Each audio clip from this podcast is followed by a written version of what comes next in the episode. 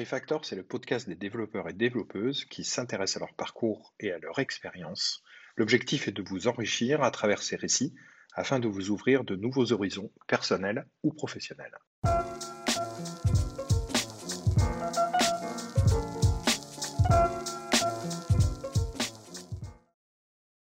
Pour ce 22e épisode de, de Refactor, eh, ça y est, j'ai l'impression d'être un, vieux youtubeur. Bon, vieux peut-être, mais euh, vieux podcaster. On a, la, on a la chance de recevoir aujourd'hui avec nous une jeune développeuse, une jeune software engineer qui s'appelle Ségolène Alquier, euh, qui est donc software engineer chez Doctolib, la petite startup qui monte, qui monte, qui monte. Enfin, qui est maintenant une très très grosse euh, boîte. Ségolène, bonjour. Bonjour. Salut. Euh, merci d'être avec nous. Euh, on s'est contacté sur Twitter.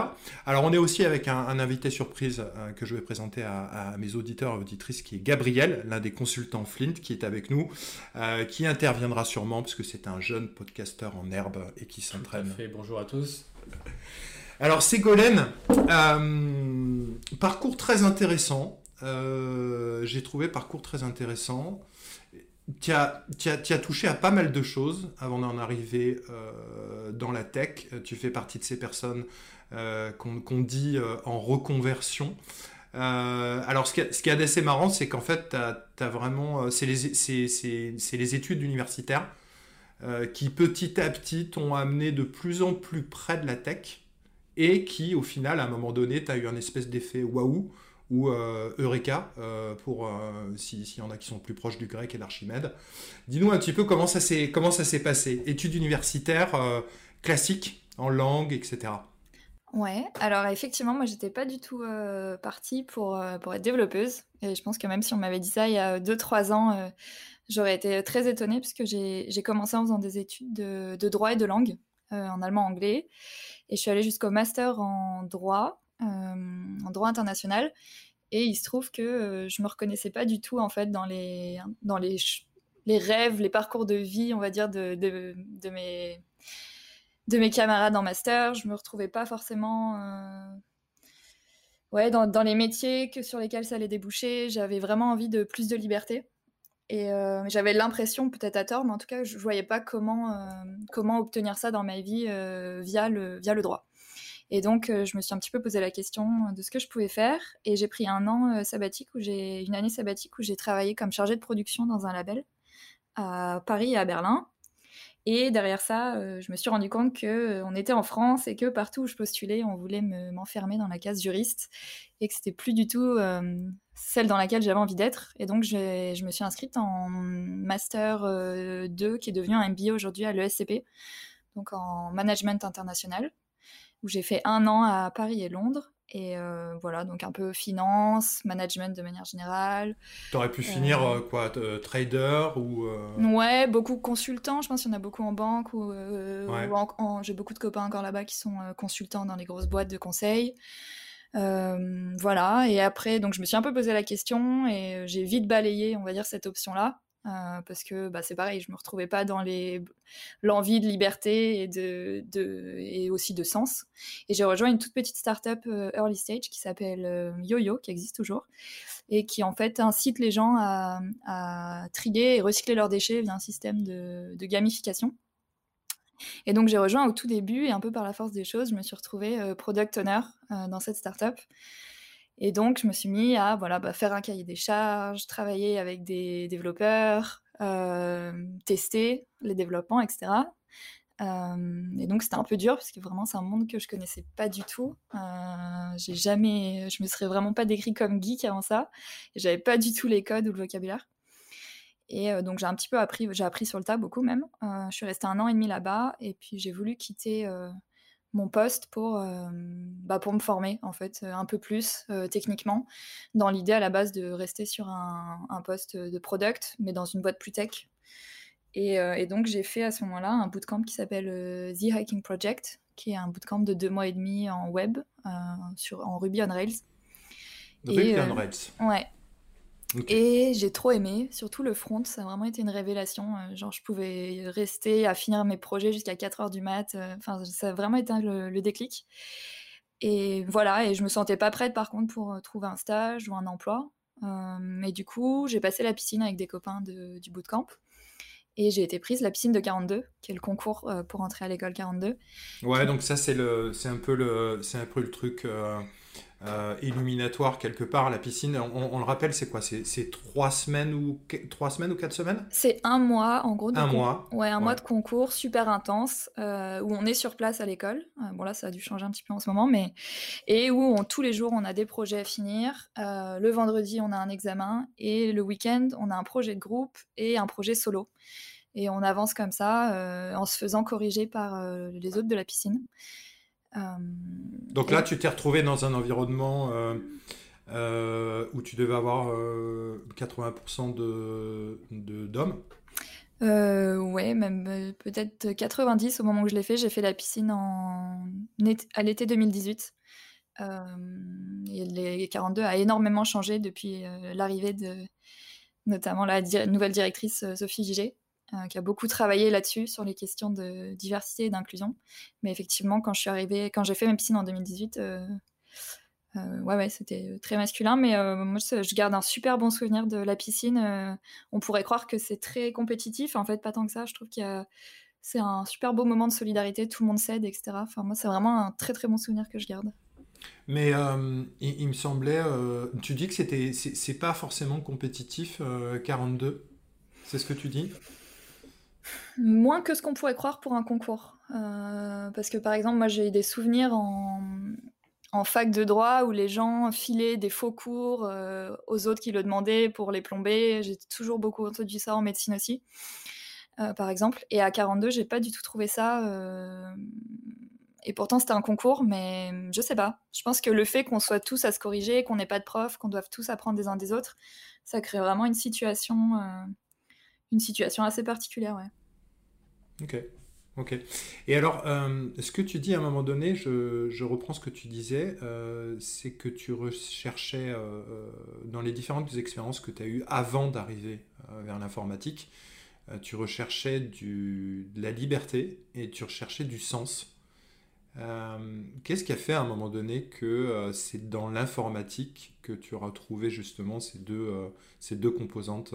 La liberté et le sens euh, alors il y a déjà quelque chose qui peut paraître, euh, qui va peut-être paraître étonnant, parce que c'est vrai que souvent quand je dis que je suis euh, développeuse, surtout en tant que femme, la première chose qui revient c'est waouh, ok, mais ça a l'air d'être un milieu hyper misogyne, et en fait pas plus qu'un autre, moi je trouve honnêtement. et au contraire, d'une certaine manière, je me suis, enfin en tout cas en, arrivant dans ce domaine tech là, je me suis retrouvée avec des gens avec des valeurs beaucoup plus proches des miennes et avec des envies aussi euh, beaucoup plus proches. Et j'ai l'impression, euh, et en tout cas c'était le cas à 42, que la liberté c'est quelque chose qui, qui fédère pas mal, en tout cas je trouve, les gens dans la tech, cette idée d'un peu euh, créer sa vie un petit peu plus peut-être comme on l'entend, d'avoir un peu refusé. Je pense c'est aussi un domaine dans lequel les informations été assez précurseurs en créant un peu plus, en amenant le travail en remote, euh, en peut-être remettant en question un ordre un peu hiérarchique euh, parfois qui fait pas beaucoup de sens. Et, euh, moi, c'est vrai que c'est, je pense, je sais pas si c'est une qualité ou un défaut, mais en tout cas, j'ai beaucoup de mal avec un ordre hiérarchique que je dois juste respecter parce que. Enfin, pour moi, c'est quelque chose où j'ai beaucoup de mal quand j'essaie de creuser et qu'on me dit c'est comme ça. J'ai du mal à l'accepter, on va dire. Et je trouve que c'est un domaine où, euh, où on a fait bouger les choses. Les gens avant moi, clairement, ont fait bouger les choses. Et j'ai l'impression que c'est un métier dans lequel je vois que tu peux travailler un petit peu d'où tu veux. Euh, il y a des codes beaucoup plus, beaucoup plus flexibles, je trouve. Je sais pas si la hiérarchie est toujours plus plate, mais en tout cas. Euh, donc il y a déjà cet aspect-là dans lequel je me suis retrouvée et dans lequel ouais, j'apprécie travailler. Les gens avec qui je travaille au quotidien, clairement, on partage ça. Et du coup, euh, tu, tu, tu, parlais d'un environnement qui n'était pas forcément misogyne, même euh, euh, probablement, tu as été agréablement surprise en fait finalement. tu crois qu'on est vraiment toujours attaché à ces stéréotypes-là? Alors, je dirais pas que c'est un environnement qui est pas misogyne. Je pense que tous les environnements le sont en fait dans la mesure où on vit dans une société qui est encore aujourd'hui très patriarcale. Mais en tout cas, je pense que la tech a cette image-là, alors que c'est pas moins le cas euh, en cabinet d'avocat, c'est pas moins le cas dans la médecine, c'est pas moins le cas.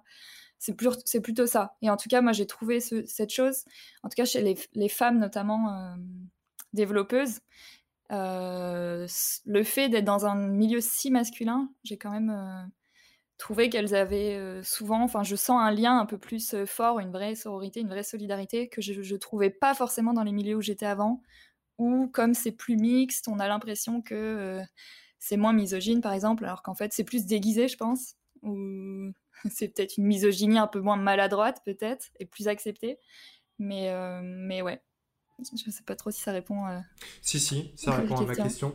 Et, hum, du coup, une fois que tu as fait 42, euh, tu rentres euh, directement chez Doctolib.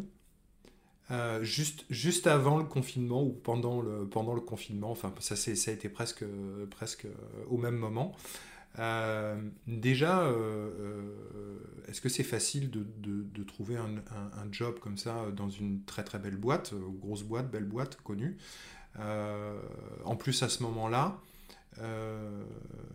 déjà première question, et puis la seconde question, comment s'est passée ton intégration dans cette période qui est si particulière, qui est une, période de confinement, qui est une période de euh, l'apocalypse, etc. etc. Hmm. Euh, alors ouais, moi du coup, effectivement, j'ai passé un an et demi à 42 et je ne suis pas passée par l'étape stage. Je suis rentrée directement euh, chez Doctolib en, CDI à la fin de mon dernier projet.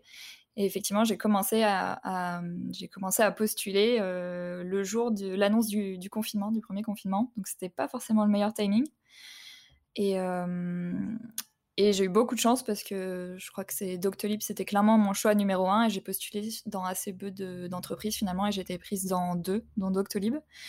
Euh, donc j'ai eu beaucoup de chance, mais je pense que c'est pas non plus représentatif de enfin, c'est pas si simple. On vend quand même beaucoup la tech, je pense, comme un milieu avec énormément de, de, beaucoup d'opportunités. Ouais, alors je pense que c'est le cas. Euh, je pense que c'est dur de faire sa première place. Euh, j'ai eu, enfin, je sais que moi j'ai fait 42 notamment pour ça. Je pense qu'après mon bootcamp, euh, j'aurais peut-être pu trouver un stage, mais en tout cas, j'aurais certainement pas été prise en CDI chez Doctolib. je pense aussi que bah, j'ai fait des études avant. Je, je sais pas vraiment si ça a joué, mais je pense quand même que c'est un avantage. Euh, le fait que j'ai eu un peu d'expérience en produit, quand même, je pense que clairement ça, a joué parce que du coup, euh, ce que j'avais pas en compétences euh, techniques, je l'avais en communication, en gestion de projet, en vision produit. Donc ça, c'est vraiment quelque chose que j'ai mis en avant aussi dans ma candidature et je sais qui a joué. Et puis aussi, ben. Pardon, qu'est-ce qui a fait que Doctolib était ton premier choix en fait? Ça rentrait un peu dans ta quête de sens? Il y avait quelque chose, quelque chose de cet ordre-là? Ouais, bah déjà clairement, euh, la mission est quand même, euh, enfin, est super belle. Enfin, c'est vraiment, euh, c'est faciliter l'accès aux soins, donc aussi bien côté patient que que médecin. Ça veut dire faciliter la vie du, des, des, médecins, leur faire des outils utiles, pratiques, qui les rendent plus disponibles pour les patients. Et puis pour les patients, c'est pouvoir prendre des rendez-vous plus facilement, avoir une meilleure communication, etc. Donc déjà, la mission, pour moi, elle cochait toutes les cases. Et euh, d'un point de vue aussi plus carrière, euh, je voulais rejoindre une entreprise où je serais entourée de gens euh, vraiment meilleurs que moi et aussi avec des process bien établis, une vision aussi. J'avais pas envie de me retrouver dans un travail de développeuse où juste on me filait des tickets et je devais les coder et ça s'arrêtait là. ce que j'apprécie aussi chez Doctolib, c'est que les développeurs, on est vraiment euh, encouragés à prendre part dans euh, tout le process. Donc, on travaille aussi bien avec euh, les designers, les product managers et aussi les data analysts. et il y a ce process, par exemple, chez Doctolib, où une fois tous les projets, on échange, il y a toujours un développeur qui va être ce qu'on appelle stakeholder, c'est chef de projet. Et donc, quand on est stakeholder, ça veut dire qu'on travaille vraiment à faire les maquettes avec le design, à anticiper les problèmes techniques, à parler aux bonnes équipes, etc. et à faire les tickets. donc, du coup, euh, c'est ça que je trouve un peu intéressant dans ton parcours, c'est qu'en fait, toi, tu as fait un petit peu l'inverse de tout le monde. Tu as commencé PO ou Product Owner et ensuite, tu as voulu passer développeuse. Et donc, du coup, de ce que je comprends, développeuse certes, mais pas développeuse, comme tu dis, qui euh, enchaîne les tickets, etc. Une développeuse vraiment inclus dans tous les process, etc., d'élaboration du produit. En fait, c'est que pour toi, le métier de développeuse, il y a cette dimension produit qui est aussi très importante pour toi, j'ai l'impression.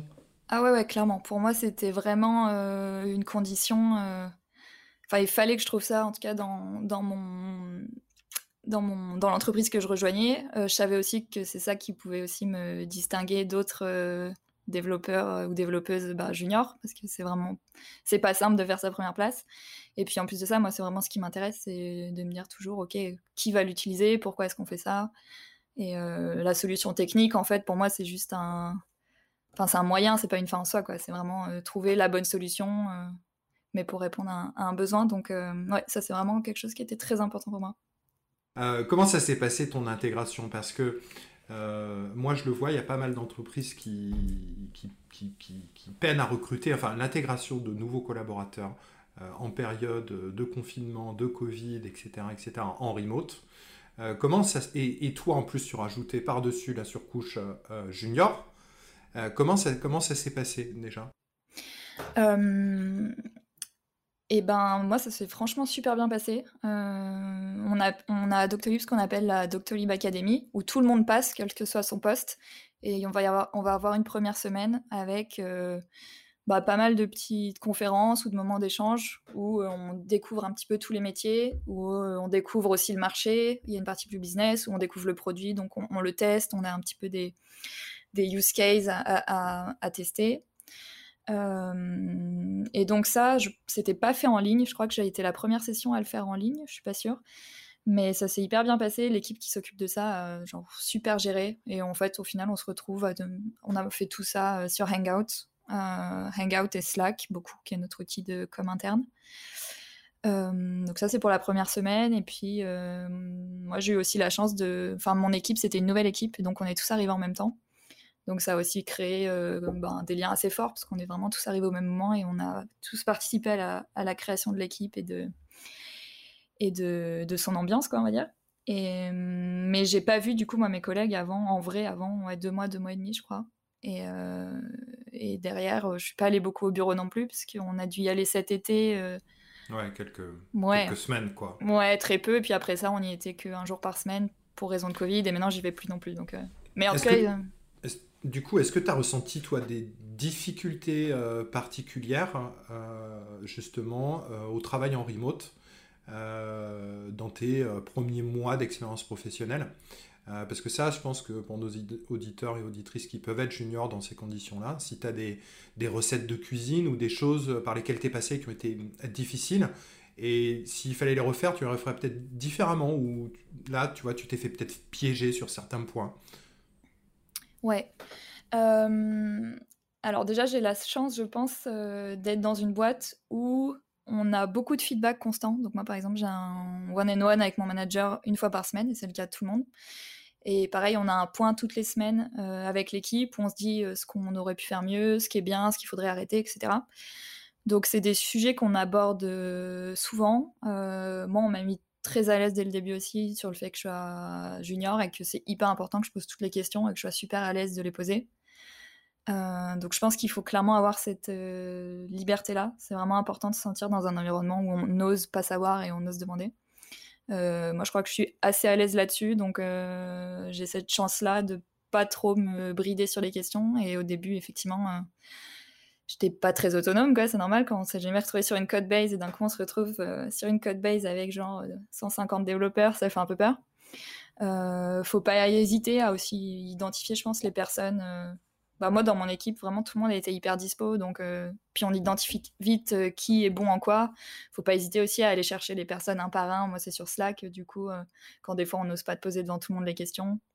pas mal faire aussi. Nous, on fait beaucoup de pair programming surtout au début. Là, j'en fais moins, mais au début, euh, il y a, ouais, je pense que j'ai pas pris de ticket toute seule avant peut-être, euh, je sais pas, trois semaines, un mois, je pense. Euh, donc beaucoup de pair programming avec d'autres gens de l'équipe, des fois avec mon manager aussi. et encore aujourd'hui, on le fait sur des tickets plus compliqués. et pour moi, le plus dur, je pense, c'était les code reviews parce que j'en avais jamais fait. Et à Docto, on en fait sur ben, toutes les paires. Il n'y en a aucune normalement qui peut, qui peut être mergée sans, sans avoir été approuvée. Et donc ça, pour moi, c'était ça le plus dur. C'était déjà comprendre ce workflow-là, comment l'intégrer dans ma journée, enfin, comment l'intégrer dans vraiment ma journée de travail, comment faire une bonne code reviews. Et donc ça, pareil, c'est des choses sur lesquelles j'ai posé beaucoup de questions. J'en ai fait un petit peu, on va dire, des code reviews ensemble avec, euh, avec mon manager aussi. parfois, si je devais review le code de quelqu'un, j'allais lui proposer de l'appeler, qu'on le fasse ensemble pour qu'il m'aide à comprendre comment ça fonctionne, etc. donc ouais, je pense que vraiment le c'est plus dur de demander de l'aide quand on est en ligne. Ça c'est vrai qu'on peut plus se sentir seul ou isolé. C'est pas pareil que quand on est en face et qu'on peut juste dire hey ou taper sur l'épaule de la personne. Donc, il faut, vraiment, euh, faut vraiment être euh, beaucoup plus proactif ouais, beaucoup plus dans la communication. Il faut sortir de euh, simplement l'attentisme parce qu'effectivement, tu n'es pas en face, tu peux pas taper sur l'épaule et puis tu n'as pas non plus les, les, discussions de la machine à café le matin. quoi. C'est ça. Et moi, pareil, des fois, si je suis sur un ticket où je galère, ben si je passe 20 minutes et que je trouve pas de solution, je vais pas, enfin je vais vite aller demander de l'aide et parce que tu et je pense que tu peux plus vite te stresser tout seul chez toi dans ton salon ou dans ton petit bureau. Mmh euh, donc, du coup, faut pas euh, hésiter. Si j'ai compris, bien compris, Doctolib a mis en place en fait des choses en interne depuis ce confinement et depuis le remote work, etc. pour que éventuellement il y ait des points que ça fait plus régulièrement pour que les gens se sentent moins isolés peut-être? Il y a eu un mouvement en interne par rapport à tout ça? Ou c'était quelque chose qui était déjà là avant, en fait Ça, c'était déjà là avant, toute cette histoire de feedback, de pair programming, de code reviews ensemble, etc. Par contre, euh, clairement, le Doctolib fait super attention à ben, justement la santé mentale de tout le monde, la collaboration, etc. Et donc, on a rajouté pas mal de petites choses, de petits points en ligne, de cafés virtuels. On a même, euh, je sais pas, des jeux le soir en ligne pour ceux qui veulent jouer à Among Us ou Scribble, pour créer vraiment du lien, euh, même à distance. Euh, et puis même les managers sont formés à vraiment euh, creuser pendant les one-on-one euh, comment ça se passe, est-ce qu'on a tout pour travailler bien à la maison, etc. Est-ce qu'on se sent pas isolé Donc ouais, mais c'est sûr que c'est moins simple, je pense, de démarrer en remote quand on est junior. moi, disons que j'ai eu la chance d'être dans un environnement, je pense, où je me sens vraiment encouragée à poser les questions et où on me fait jamais sentir que je suis un poids ou que je suis pas autonome. Hmm. Donc là, le, risque pour les juniors, c'est de se noyer un peu et de s'enfermer, de s'isoler. Ouais, je pense. Et, de pas de, de, pas réussir à prendre conscience qu'on est en train de se noyer. En fait. Ouais. Ouais, ouais, je pense. Et il faut vraiment, enfin, c'est normal en fait de pas tout savoir. Et même quand on n'est pas junior, on a besoin d'aide. Enfin, il faut vraiment pas hésiter, je pense. Dès qu'on sent qu'on se stresse un peu, euh, aller demander de l'aide. J'ai vu que tu avais écrit aussi un article sur euh, dev.to sur le back and forth euh, des, des, des, code review, des, des pull requests récemment. là, tu parlais de. C'est très difficile de se faire sa première expérience. là, au moment où on parle, on est début décembre 2020, au plus dur de la crise. je pense que tu dois le voir aussi comme nous, mais sur LinkedIn, il y a des tonnes et des tonnes et des milliers de euh, de, jeunes ou moins jeunes d'ailleurs développeurs, développeuses qui sont en reconversion, euh, qui font des bootcamps plus ou moins longs et, qui n'arrivent pas à trouver leur première expérience euh, et qui restent malgré des centaines de, de candidatures, etc. etc. Même si, même si on, sait quand même d'une manière générale ce qu'il faut pour candidater, qu'est-ce que ça serait, toi, tes conseils pour sortir de cette situation euh, où euh, juste ils n'arrivent pas, quoi. Ils se mm. tapent la tête contre les murs, ils n'y arrivent pas, quoi. Euh, bah, c'est vrai, encore une fois, moi j'ai eu vraiment beaucoup de chance, mais je rencontre, je fais partie de plusieurs réseaux, notamment de femmes développeuses, et je rencontre effectivement de plus en plus de personnes qui sont dans cette situation-là. Et je pense qu'il y a aussi beaucoup de formations courtes qui vendent, euh, entre guillemets, une employabilité directe et qui, je pense, est un petit peu mensongère. Euh, euh, Par rapport à quoi, alors, du coup toi, tu as fait un petit bootcamp de deux mois et demi. Il y a des bootcamps qui font six mois. Il y a des bootcamps qui font six mois plus trois mois de stage, etc. etc. Est-ce que tu penses que tout ça, c'est un peu mensonger, en fait ou... Non, je pense pas que ce soit mensonger, mais je pense que c'est dur si on n'a jamais codé après deux mois et demi, en tout cas, de, dire euh, vous allez trouver un emploi euh, de développeur euh, sans problème. c'est possible, il y en a qui le font, mais il y a quand même de plus en plus, je pense, il y a beaucoup de demandes, mais il y a aussi quand même de plus en plus de, gens qui se forment sur le marché. Il y a de plus en plus de formations, j'ai l'impression. J'aurais tendance, je sais pas après, je suis pas du tout spécialisée là-dedans, mais j'aurais tendance à me dire que des formations, par exemple, qui assurent de trouver des alternances euh, ou de placer euh, les étudiants, ça peut être déjà une bonne alternative. et pour les autres, ouais, de, faire des projets, je dirais. Essayer de faire des petits projets, les mettre en production, même quand c'est pas grand-chose, pour pouvoir avoir des choses à montrer sur son, sur son GitHub, des projets sur lesquels on peut cliquer et voir ce que c'est. Et puis aussi mettre en avant, j'ai l'impression beaucoup, c'est des choses qui reviennent beaucoup quand on me pose des questions sur la reconversion. Euh, pas oublier que pour moi, euh, le métier de développeur ou développeuse, c'est pas que des compétences techniques, et vraiment pas hésiter à vraiment mettre en avant ben, euh, les autres compétences, un peu les soft skills qu'on a ben, venant d'autres expériences. Moi, je sais que sur mon CV, dans ma candidature, j'avais vraiment mis, j'avais une partie technique, mais j'avais une grosse partie aussi, ben voilà, produit, gestion de projet, un peu plus business. Et, et ça, j'ai l'impression que souvent en reconversion, on a tendance à oublier qu'en fait, on a appris vraiment plein plein de choses avant et qui sont tout aussi utiles. Pour, moi, un bon dev ou une bonne dev, c'est pas juste quelqu'un qui code bien, c'est quelqu'un qui a de l'empathie, qui sait communiquer. Euh, et ça, c'est des choses que on, on peut apprendre dans vraiment euh, beaucoup d'autres expériences. Donc, euh, je dirais aussi avoir ça en tête, que c'est pas juste le, le, langage que vous avez appris ou les deux mois. Il y a aussi plein d'autres choses qui peuvent être utiles. Ouais, je te rejoins entièrement parce que là, je, suis avec, avec Gabriel qui a aussi un parcours un peu atypique. D'ailleurs, tous les deux, vous avez euh, ce point commun euh, d'avoir démarré par du droit et au final de vous retrouver euh, développeur et développeuse respectivement. Donc, tu veux dire en fait de pas finalement, on, fait une reconversion, ça ne veut pas forcément dire qu'on fait table rase de tout ce qu'on a fait avant. En fait, au contraire, il faut vraiment essayer de le valoriser au maximum euh, avec euh, l'angle et le focus, la lumière sur lequel on apporte de... On, fait une reconversion vers l'informatique, mais on a euh, tout un tas de choses à mettre en avant qui vont être valables et qui vont être des points supplémentaires. Donc ça, c'est un, très très bon conseil. et c'est vrai que moi aussi, je l'ai remarqué beaucoup. les gens retirent la nappe, ils débarrassent tout et ils changent de, de métier. Non, non, attendez, vous n'avez pas fait X ou Y ou Z d'expérience pendant plusieurs années pour ne pas en tirer et ça rejoint un petit peu ce vieil adage qui est de dire que euh, toute, toute expérience, on en retire quelque chose. Il y a des choses bonnes à prendre, y compris des échecs. Alors, je voulais rebondir un instant sur Doctolib, euh, parce que j'ai l'impression que c'est un peu une organisation à la start-up start américaine, un peu. Euh, organisation plate, one-on-one, feedback. Déjà, la question du feedback, est-ce qu'il y a le feedback des N plus 1 vers les N-1 Ou est-ce qu'il y a la possibilité aussi de feedback des N-1, N-2, N-3 vers les N plus 1, N plus 2, N plus 3 est-ce que ce feedback, il est, euh, il est des deux côtés, en fait? Ouais.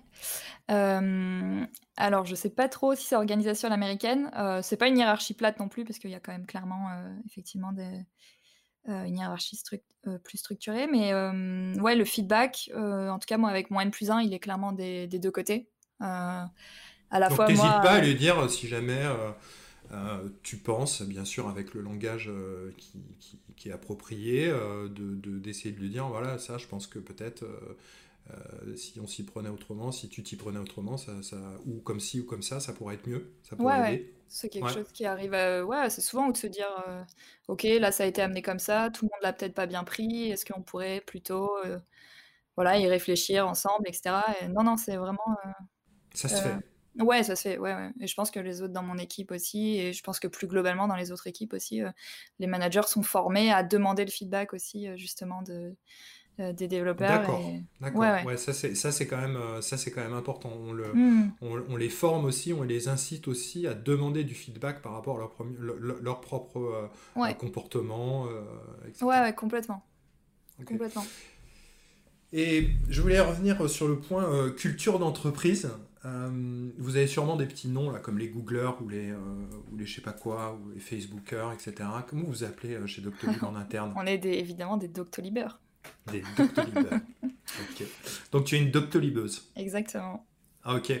Et comment on arrive à acquérir petit à petit, dans cette période toujours un petit peu bizarre de remote, comment on fait pour transmettre une culture d'entreprise et, et, comment toi tu as fait pour petit à petit, j'imagine que tu as réussi à l'avoir là maintenant, où tu es en train de, de, te la faire tienne, cette culture d'entreprise? Comment on devient un Doctolib en période de confinement finalement? Euh, Vous avez des médicaments particuliers grâce à votre statut ou je sais pas euh, ben, déjà, la, Doctolib euh, Academy dont je vous parlais, il y a vraiment une grosse, grosse partie qui est sur les valeurs et sur comment est-ce qu'elles s'expriment vraiment au quotidien via les outils, via plein de choses. Donc déjà, c'est quelque chose où dès le début, on est assez, euh, on comprend ce que c'est et on se dit vite, ok, c'est pour moi ou c'est pas pour moi. Euh, euh, c'est une ambiance bah, très, ouais, très start-up, très jeune. C'est vrai qu'on a tous plus ou moins, pas le même âge, mais c'est sûr que déjà ça aide à, créer une cohésion. on a un petit peu tous sur la même, la même culture. enfin, pas la même culture, non, mais en tout cas dans, après, je sais pas. Le même mindset, tu veux dire Le même mindset, ouais. Ils mettent beaucoup, par exemple, en avant le, le fait d'être entrepreneur, c'est quelque chose qui est important, qui est mis en, qui est mis en avant beaucoup dans les entretiens. C'est quelque chose qu'ils qui recherchent chez leurs, leurs salariés. Euh, donc, par exemple, on est vraiment encouragé, même à toujours mettre en place de nouveaux outils, créer de nouveaux événements. Euh, vous avez du temps imparti pour ça ou c'est euh, sur le temps de travail? On a du temps imparti pour ça. Comme Google, là, je sais pas ce qu'il disait, 20% du temps est dédié à et ça marche ça? Ouais, ça marche. Enfin, en tout cas, pour moi, je trouve que ça marche. Euh, par exemple, euh, moi qui n'ai pas un profil de, tu vois, purement tech, euh, je m'occupe par exemple de. Là, j'ai repris un événement concret tous les deux mois qui s'appelle Contribute et qui est un événement en ligne où on se retrouve pour participer à des projets open source. Et en général, on essaie de trouver à chaque fois une personne qui, qui est ou qui a fondé un projet open source ou en tout cas qui qui, euh, je trouve pas le mot là, mais qui, oui, qui, travaille activement dessus. Évangéliste ou euh, contributeur. Euh, contributeur, exactement. Et du mhm. coup, qui va venir nous présenter des issues et sur lesquels on travaille en ligne, on se sépare en plusieurs, plusieurs salles et on travaille sur les issues ensemble. donc là, on en a déjà fait un, on a le prochain le 9 décembre. Donc, par et ça, c'est fait, ça, c'est fait dans quel but du coup?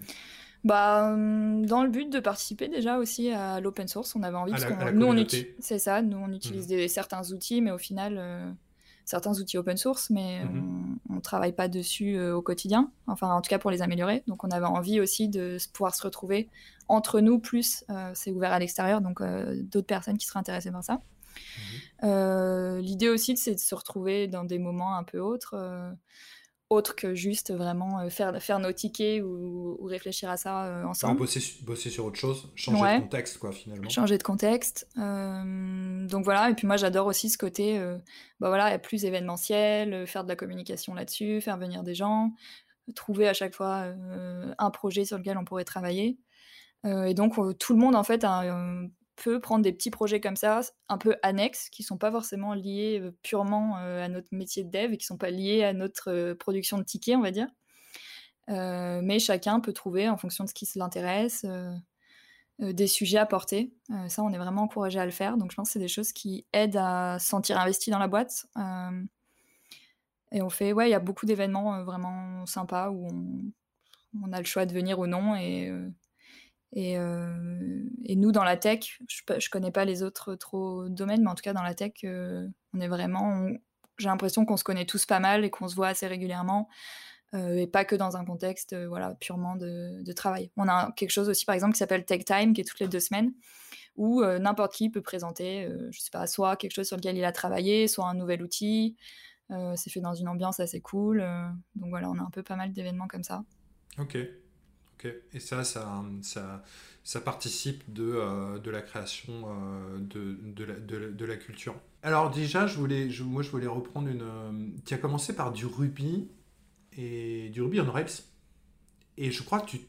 Enfin, la stack techno, il y a du Ruby on Rails, je crois, chez Doctolib si je dis pas de bêtises, la dernière fois que j'ai vu leur code. Non, je plaisante.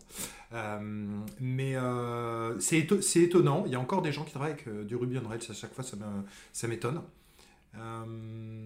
c'est pas foncièrement une critique, mais c'est juste que je trouve qu'il y en avait de moins en moins d'après moi, au profit d'autres frameworks ou, d'autres mm. langages, mais malgré tout, il en, il en reste. Ouais, bah moi j'ai l'impression quand même que dans l'environnement startup, Ruby on Rails, c'est quand même assez fréquent dans la mesure où ça permet de de shipper assez vite euh, un produit. quoi. C'est quand même un framework qui est vraiment bien fait pour euh, coder assez vite euh, quelque chose. Prototyper, oui. Ouais, pour prototyper. Alors après, c'est vrai que j'imagine qu'il y a beaucoup de boîtes qui, lorsqu'elles scale, passent à autre chose. nous, sur, chez Docto, c'est un monolithe. On travaille pas du tout en, en microservices euh, et ça se marche très bien, enfin parce qu'on a des millions et des millions de visiteurs, donc niveau performance, on a quand même de gros enjeux et on a aussi beaucoup de développeurs euh, et développeuses à bosser dessus. Je sais plus combien, mais là je crois qu'on doit être 150 si je dis pas de bêtises. Donc euh, tous les jours quand même à, à merge des pierres dans ce monolithe et ouais ça se passe très bien. et effectivement, mon premier bootcamp, c'était en Ruby on Rails. Euh, j'en avais pas fait derrière pendant ben, deux ans et demi jusqu'à revenir chez Doctolib. Et à 42, je m'étais spécialisée en web où j'avais fait du Node et React sur mes projets. Et donc React, euh, bah là c'est ce aussi c'est ce qu'on a en front-end chez Doctolib. Donc là je suis sur euh, Rails et React. D'accord, plutôt côté front-end du coup. bah on est full stack, ouais. On est tous les devs aussi, ça c'est une particularité qui m'intéressait, c'est que tous les développeurs sont full stack. Il n'y a pas de notion de back-end, front-end. L'idée, c'est qu'on doit tous être capable de faire euh, notre feature euh, de A à Z. Et ça, c'est quelque chose que je cherchais aussi. Je ne l'ai pas dit tout à l'heure, mais euh, c'est quelque chose que je... j'aime bien l'idée d'être autonome sur ta petite feature. Et pas, Alors ça, c'est assez marrant parce que c'est quand même assez polémique. du coup, il y a vraiment les, deux écoles. C'est-à-dire qu'il y a les gens qui disent, ouais, full stack, ça veut rien dire. Enfin, tu vois, je, je, résume, mais full stack, ça veut rien dire. Tu peux pas être bon partout. Euh, grosso modo, c'est ça leur vision, et euh, du coup qui prône beaucoup plus la spécialisation côté front, voire l'ultra spécialisation même, puisque ça devient tellement de plus, de plus en plus dense côté front ou côté back, euh, qu'on en arrive presque à des ultra spécialisations. Et puis il y a des, des boîtes ou des DSI ou des CTO qui choisissent de dire non, non, attendez, nous on travaille en feature team, on veut que les gens du coup puissent être aussi, euh, euh, qu'on puisse les interchanger en fonction des, euh, des, teams, des features, etc. On veut que les gens soient quand même assez polyvalents et full stack. j'ai l'impression que c'est une politique du coup chez, chez Doctolib, ils prennent des full stack. ouais, tout le monde, tout le monde est full stack, c'est dans le c'est dans le contrat. Après, ils prennent aussi des gens qui sont beaucoup plus front-end ou back-end. Il y a même des gens qui avaient jamais fait de web avant. Euh, l'idée, c'est qu'ils n'attendent pas qu'on maîtrise du tout les deux, euh, les deux langages ou les deux frameworks en arrivant. Euh, l'idée, c'est qu'on apprend sur le, bah, on apprend en faisant. on est aussi vachement bien entouré. Évidemment, il y a toujours, moi, par exemple, je suis beaucoup plus à l'aise sur React et en front-end parce que j'en ai fait plus. L'idée aussi, c'est qu'on n'est pas seul quand on travaille en feature team. Et effectivement, si on se retrouve sur quelque chose d'un peu plus ardu, que ce soit en back ou en front, on peut toujours avoir de l'aide de quelqu'un d'autre. Euh, et ouais. Et du coup, euh, Doctolib euh, embauche des juniors, donc, sans, qui n'est pas forcément une, une, expérience professionnelle.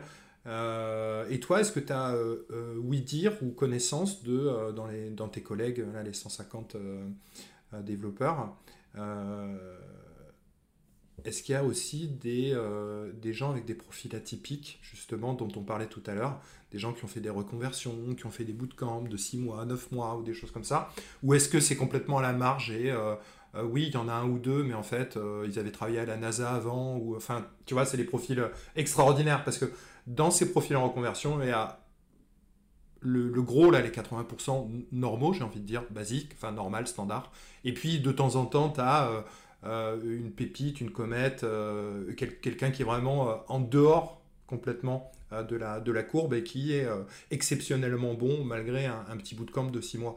Donc ma question c'est de savoir est-ce qu'il y a des gens avec ce profil-là dans les développeurs, développeuses chez, euh, chez les doctolibiens, les doctolibers Ben ouais, ouais, là quand j'y réfléchis, du coup, j'ai l'impression qu'il y a quand même, il y a des gens qui viennent de parcours plus classiques, école d'ingé, spécialisée informatique, etc. Mais par exemple, je pense qu'il y a pas mal de gens quand même, je crois, qui, sortent du wagon, par exemple donc un bootcamp aussi Rails de bah, deux mois et demi. Euh, j'ai l'impression qu'il y a aussi, j'ai déjà parlé parfois à quelques personnes qui sont un peu plus autodidactes. Euh, je pense qu'ils mettent, euh, et je sais que je pense à deux personnes notamment qui sont dans une équipe allant de la mienne, qui sont rentrées, je crois, après, directement après le wagon, en CDI. donc non, je pense que ce qui Doctolib cherche en particulier dans son recrutement, c'est ce que je disais, voilà, le mindset un peu entrepreneur. Euh, que ce soit quelqu'un avec qui de sympa, avec qui on a envie de travailler, qui a aussi l'humilité de, ben, l'humilité de et l'envie vraiment d'apprendre. Euh, je pense qu'ils recherchent plus ça au final que des stars, des stars techniques qui parfois ça peut être aussi plus compliqué de travailler en groupe. Ah, par contre, il y a vraiment il y a des, beaucoup de gens super forts. Moi, je suis très contente d'être à parce que techniquement, il y a aussi clairement beaucoup de gens très très forts, mais, et l'un n'empêche pas l'autre d'ailleurs, mais il y a aussi beaucoup de gens en reconversion. Hmm, je pense que ouais. Moi, je sais que j'avais vraiment mis en avant le côté euh, produit, business, et je pense que c'est quelque chose qui a fait la différence. et ils, ont, ils se sont dit, ok, techniquement, elle est junior, mais clairement, elle est motivée et, et, ça va bien se passer quoi. On va pouvoir apprendre. Alors, je, rebondis là-dessus parce que ça me fait marrer parce que le, le, le, podcast précédent, on avait eu Michael Ortali euh, qui est un développeur qui a, qui a 30 euh, software engineer qui a une, trentaine d'années et qui a passé déjà euh, plus de 10 ans aux États-Unis. Il nous parlait du process de recrutement de, de YouTube Google où il avait, il avait passé 15 entretiens. 15 entretiens. 15, 15 entretiens. À chaque fois que je le dis, ça me. et il trouvait ça presque normal, tu vois. Et comment c'est un peu le process Doctolib sans, sans dévoiler d'énormes secrets? C'est plus cool que ça. J'ai pas passé 15 entretiens. Euh, en gros, je crois qu'il y a 4, ou 5 étapes, 4 je crois. Euh, il y a un premier appel euh, avec les RH, un premier screening pour vérifier que bah voilà, sur les grandes lignes, ça colle. ensuite, je crois que j'ai eu un test technique à la maison. voilà, où clairement j'ai passé beaucoup plus de temps que ce qui était prévu, mais je l'ai dit aussi. Genre, t'as passé combien de temps? J'ai passé je pense. Genre, en fait, le test, il est à faire en une semaine, elle l'a rendu deux mois plus tard. non, genre, genre, je crois qu'il disait 2-3 heures et j'ai dû passer une bonne journée dessus, quoi. Mais. Euh... Syndrome de l'imposteur qui est apparu à ce moment-là, j'imagine. Un peu, et en même temps. Euh, tu vois, je postulais en tant que junior, quoi. Et puis, à un moment, au pire, il m'avait pas pris. Dans tous les cas, ça m'avait fait m'entraîner à faire plus de JavaScript et un peu plus d'algo. Enfin, un petit peu, ouais, mais honnêtement, euh, Bon, c'est pour ça que je postulais, quoi. Enfin, c'était clairement en mmh. tant que junior. de toute façon, là, là tu ouvres ta fenêtre Google et puis tu mets alors, alors, ah projet Doctolib. et euh, donc, ça, c'est la deuxième étape. Et la troisième, c'est du coup, on revoit le code avec deux développeurs, euh, le mmh code que bah, j'avais rendu. Et ensuite, a... Du coup, c'est une sorte de code review, quoi. Ouais, exactement. Où j'explique mmh pourquoi j'ai fait tel choix technique, euh, comment est-ce que peut-être j'aurais pu l'améliorer, quel, euh, je sais pas, edge case j'ai pas couvert, euh, qu'est-ce que j'aurais pu euh, couvrir en plus, bref. Donc là, là, il cherche vraiment à essayer de creuser pour savoir un peu comment, comment réfléchit Ségolène derrière et, et, comment ça s'organise un peu dans, dans, son cerveau au niveau de la, de, de, du questionnement par rapport à des problèmes techniques en fait. Et est-ce qu'elle voit qu'elle aurait pu faire autrement? Est-ce qu'elle ne le voit pas? Qu'est-ce qu'elle propose comme solution? Est-ce qu'elle a vu qu'il y avait des, des, des, cas aux limites à droite à gauche, etc. Ça, et je pense aussi vraiment euh, l'écoute et euh, l'humilité aussi, de se dire, euh, ok, bah, par exemple, tu me disais, ah, ok, là, t'as fait ça, par exemple, t'aurais peut-être pu faire ça. je pense ouais, que, tu réagisses pas en mode. C'est ça, que je sois pas là à me braquer, que je Non, non, mais tu rigoles, c'est la meilleure solution que j'ai. C'est ça. J'imagine que s'ils cherchent ça, certaines personnes font ça. Euh, donc ça, c'est la troisième étape. Et puis, il y avait aussi un petit test en ligne. Enfin, je sais plus, il y avait un petit kata à faire avec eux. Euh, et ensuite, c'était un entretien avec deux, je crois, un, engineering manager et un engineering director. Où là, du coup, il me parlait plus de bah, c'est quoi, comment est-ce qu'on travaille, justement, comment on travaille en feature team, euh, bah, les valeurs de la tech. et là, c'était plus des questions sur mes expériences passées ou essayer de comprendre bah, comment je travaille en équipe? Est-ce que euh, j'ai un est-ce que tu as un esprit d'initiative? Est-ce que tu as déjà pris des initiatives? Tu as déjà euh, réparé des choses dans des process que tu trouvais foireux dans ton ancienne boîte, euh, par exemple, sans qu'on te le demande? Là, par ah exemple. Ah c'est les questions, ça, c'est les questions, c'est questions intéressantes quand même. Ouais. Ouais, ouais, là par exemple, après je pense que c'est parce que moi j'étais junior, donc ils n'allaient pas me poser des questions hyper techniques d'architecture ou clairement ça aurait pas été très intéressant pour, pour eux les réponses. Euh, donc là, c'était plus des questions ouais, de comprendre un peu bah, voilà, qui je suis et euh, comment je travaille euh, en groupe. Et donc là, moi, par exemple, toutes mes expériences, les choses que j'ai mis en avant, c'était clairement que mon expérience en tant que product. parce que bah, en tant que dev, j'avais fait un peu de freelance et j'étais à 42, mais, mais c'était plutôt mineur. Et derrière, dernière étape, euh, normalement, je crois qu'on passe, mais là c'est sur site quand il n'y a pas le, du coup, quand on n'est pas en pleine pandémie. Le fameux entretien avec le cofondateur ou euh, le CEO. Euh, non, non. Là ah. c'est, on rejoint l'équipe, on va travailler, on va passer une demi-journée avec l'équipe qu'on pourrait rejoindre et c'est plus informel, voilà, prendre un café, un peu pair programmé, pourquoi pas sur une sur un ticket, etc. Et là c'est plus voir si on s'entend bien et justement est-ce que les autres, est-ce qu'on se dit ok j'ai envie de travailler avec cette personne quoi. Ouais, ouais, pour démasquer, euh, pour, pour regarder aussi les soft skills. Exactement, là je pense que c'est plutôt ça. Euh, tu te comportes en, en, compagnie, en leur compagnie, quoi. C'est ça. Ok, ok, ok. Bah, ça, donne, ça, donne, ça donne envie. et du coup, les personnes qui sont pas bien en confinement, les salariés qui sont pas bien en confinement, euh, j'allais poser, une, question complètement débile. J'allais demander si ça avait le droit à une consultation gratuite sur Doctolib. non, c'est pas du tout ça la question que j'ai envie de poser. La question que j'ai envie de poser, c'est est-ce qu'il y a des, est-ce qu'il y a des process ou des, ou des choses organisées pour des gens qui, qui vont pas bien? Parce que je sais que j'ai, moi, j'ai ouï dire de pas mal de clients ou d'entreprises qu'on connaît euh, qui ont conscience, tu t'en parlais tout à l'heure de la santé mentale, en fait. Euh, et vous êtes quand même bien placé parce que vous êtes dans le domaine de la santé. Euh, est-ce qu'il y a des, choses qui sont mises en place et tout ça pour voilà, essayer qu'ils se sentent mieux et tout ça euh, Fournir des antidépresseurs gratuits ou je, voilà, je sais pas. ouais, alors euh, bah, une première chose, c'est qu'on a des cours de, là, de yoga et de sport en ligne, par exemple, plusieurs fois par semaine. premier aspect.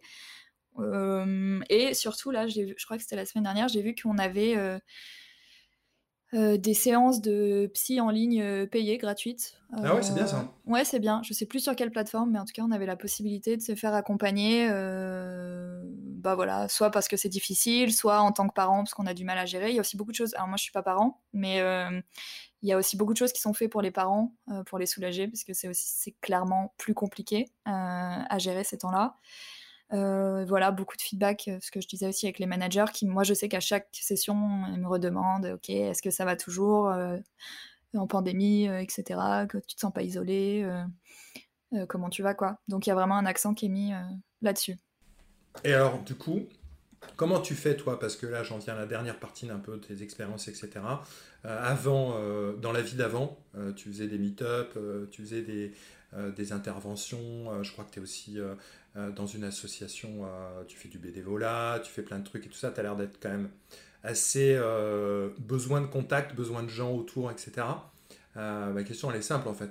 Comment tu fais comme, là, comme dans cette période de confinement, tu ronges ton frein, c'est compliqué, t'en peux plus, t'as acheté un chat, j'en sais rien. J'ai pas acheté de chat, j'y pense. Mais non, ouais, c'est vrai que je suis quelqu'un de plutôt, je dirais, assez extraverti et sociable, effectivement.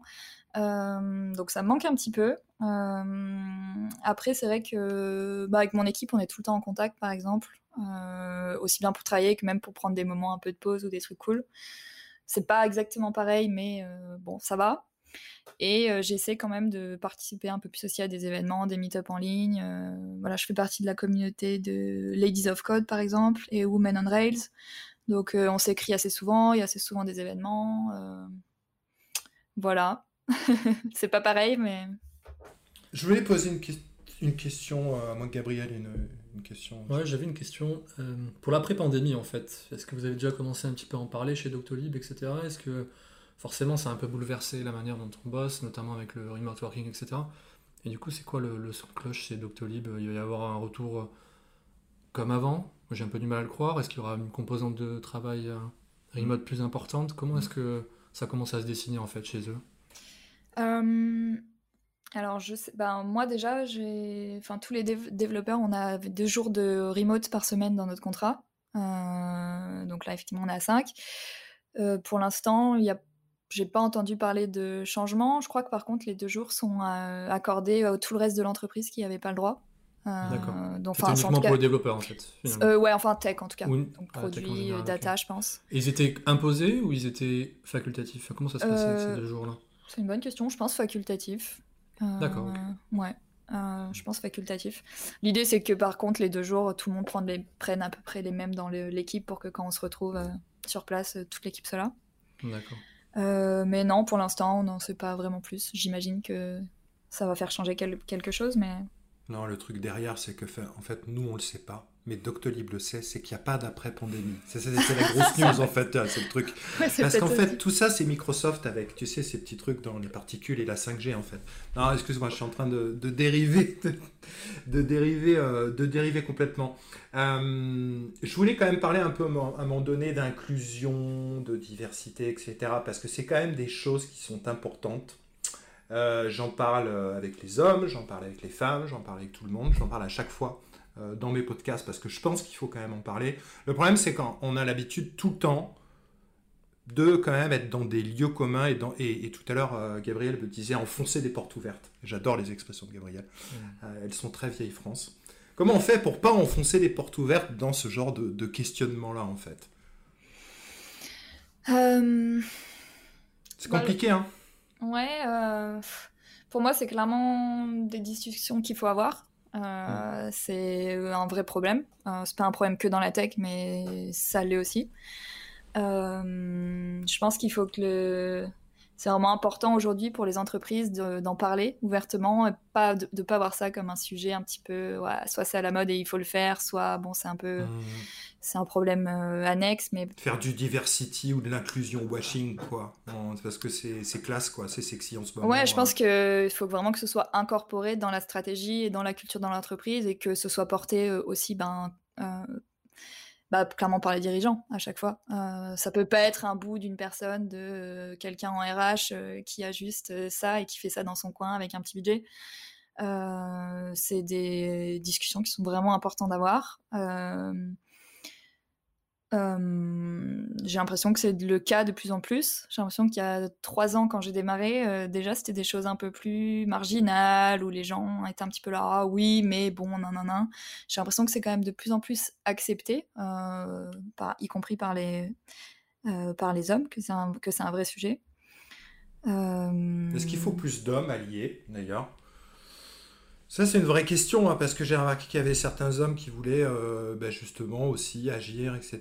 Mais euh, il y a aussi des femmes qui sont euh, un petit peu anti-féministes, qui sont presque en mode Non, non, mais attends, ça c'est notre combat, qu'est-ce que tu viens faire là en fait Est-ce que tu crois que la part des hommes est importante dans ce, dans, euh, dans pas ce combat, j'aime pas le mot combat, mais euh, dans, dans, dans, cette procédure, dans cette, euh, dans cette problématique-là, cette thématique sociétale-là bah, Elle l'est, c'est sûr. Après, moi je comprends aussi, c'est important d'avoir des espaces aussi en non-mixité, parce que c'est des, des, espaces où on est bah, plus libre de partager. c'est un sujet qui est compliqué, ouais. Bah, c'est sûr que plus il y aura de personnes dedans, euh, hommes compris, et plus ça sera simple de faire euh, porter les messages. Euh, après, ça peut être fatigant aussi dans des espaces en mixité où on doit toujours expliquer les bases de pourquoi c'est important, etc. donc je pense qu'il faut tout. Là, dans tes équipes, toi, là où vous êtes, là, euh, dans, vos 150, vous avez des pourcentages, vous avez des, comme tu me parlais justement, euh, il faut que dans les entreprises, ça soit plus que des mots, ça soit des actions, ça soit porté par la direction générale, patin, couffin, etc. Vous avez des mhm. chiffres, des indices, des, des, des, vous travaillez là-dessus, vous êtes sensibilisé là-dessus ou euh... ouais, carrément. Il y a, hum, si je dis pas de bêtises, ça fait un an et demi ou deux qu'il y a un projet ben, Women in Tech qui a été lancé au sein de Doctolib, euh, qui a été initié ben, par la direction. Et on a plusieurs actions. c'est toujours en cours. Hein. on n'est clairement pas arrivé à 50%. J'ai pas les chiffres exacts, mais. ouais, bien sûr. Mais mhm. moi, dans mon équipe, on est à la parité exacte. Et donc, mais je, en dev. Ouais, ouais. Ah ouais. D'accord. Euh, voilà. Après, il y a plein. Voilà, on a par exemple, on a un channel Slack euh, Women in Tech. On a des événements aussi euh, où on, ou pour échanger entre nous, ou avec des interviews bah, de femmes manageuses ou développeuses. voilà, il y a eu un gros travail aussi sur au niveau RH, je pense sur le process, sur les offres d'emploi. Ouais, qu'elles soient pas euh, pleines de ninjas, euh, samouraïs, euh, super guerriers du Ouais, voilà, ou, tout au masculin. Hmm. Est-ce qu'on vient de chercher, toi, spécifiquement dans la boîte parce que tu as des engagements un petit peu à droite à gauche ou pas forcément, en fait? Bah, disons que je fais partie du, du channel Women Tech, je suis assez présente dessus. et ouais, j'essaie de participer au, au, maximum aux événements qu'il y a. Euh, c'est pas moi qui suis en charge de ça, c'est euh, plutôt euh, une engineering manager, Mélanie Bérard, qui a fait un gros gros travail là-dessus. Et mais voilà, je connais pas, je suis pas spécialisée, enfin je travaille pas avec pile pour ça, donc je pourrais pas te, vous dire toutes les mesures qui sont prises, mais c'est vraiment un sujet qui est pris au sérieux. et je sais qu'il il y, a des métriques et qu'on essaie de s'améliorer là-dessus par beaucoup de moyens divers et variés. Ben écoute, euh, je te remercie euh, beaucoup. Moi, j'ai passé un bon moment. Euh, j'aurais bien aimé continuer à discuter autour d'un. Je crois que tu es en train de boire du thé. Oui. T'as vu, je, je, suis bon quand même. Mais moi, j'aurais, moi, j'aurais, j'aurais plutôt pris une bonne bière. Mais bon, après, c'est chacun son truc. Il est 9h30, Pierre, s'il te plaît. Il est, c'est vrai, il est 9h30, excuse-moi. Merci beaucoup, Ségolène. Euh, très content de te, d'avoir pu échanger avec toi. On peut te retrouver sur Twitter, on peut te retrouver sur dev.io. Euh, et, euh, et j'ai envie de dire bonne, bonne continuation de, de ta jeune début de carrière de software engineer. Merci. à très bientôt, merci. Ouais, à bientôt. Vous êtes développeur ou développeuse, vous souhaitez vous former sur des frameworks JS modernes comme React ou Node, retrouvez nos formations Flint Academy en cliquant sur le lien en description.